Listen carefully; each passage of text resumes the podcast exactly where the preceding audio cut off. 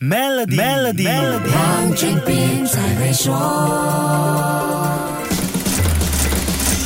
你好，我是黄俊斌。一份名为《Exchange Electricity》的能源发展趋势研究报告说，太阳能和风能当前呈现的指数式增长，将在这个十年扰动电力领域。太阳能、风能和电池的发展正走在新科技典型的趋势轨道上。当前走势显示，学习曲线促使价格下降，进而提升产能。预料太阳能和风能在这个十年剩余的时间会持续指数式的增长。接下来的每一年，预料会有百分之十五到百分之二十的成。成长研究也说，太阳能这个人类史上最便宜的能源，到了二零三零年，价格将会减半，从目前的每兆瓦时四十多美元下降到二十美元。而且到了那个时候，太阳能和风能发电量将达到一万四千太瓦时的电力，超越石化燃料供应。俄罗斯入侵乌克兰的战争导致全球能源供应短缺和价格飙升，靠石化燃料产电除了价格昂贵，还不环保。当前的局势发展，加上可再生能源的增长趋势，促使可再生能源上升的趋势线很有可能在二零三零年跟逐年下降的石化燃料发电趋势线交叉，并成为主要的发电来源。落基山研究所 RMI 发布的这份报告也说，太阳能电池板和风力涡轮机的发电量到了二零三零年将会占全球的三分之一，目前的比例只有百分之十二。这些意味着什么呢？我们现在就应该开始了解和启动可再生能源的使用，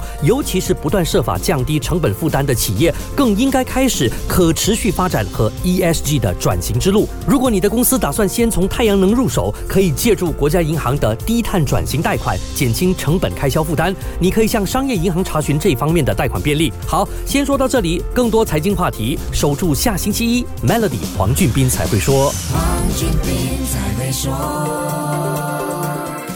机会，马上为你的 Maybank 商业账户增加存款及使用特定服务，就能享有高达一八仙的年利率回酬。详情浏览 Maybank Domain / SME Rewards，需符合条规。